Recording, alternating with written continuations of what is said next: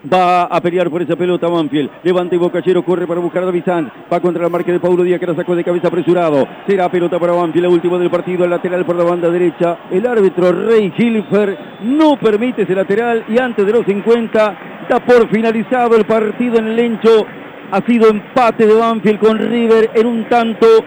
Lo merecía Banfield, no podía irse con las manos vacías en este partido en el que entregó, creo, lo mejor desde que ha empezado la Copa de la Liga. Ha sido el mejor partido de Banfield en estos seis que ha jugado. Largamente merecía el empate.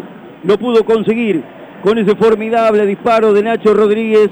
Ha jugado Banfield realmente como para querer que este equipo está en condiciones de dar mucho más. Las circunstancias así lo obligan. No tenía excusa por más que tuviera River por delante. Es cierto que no suma mucho, pero es mejor que nada.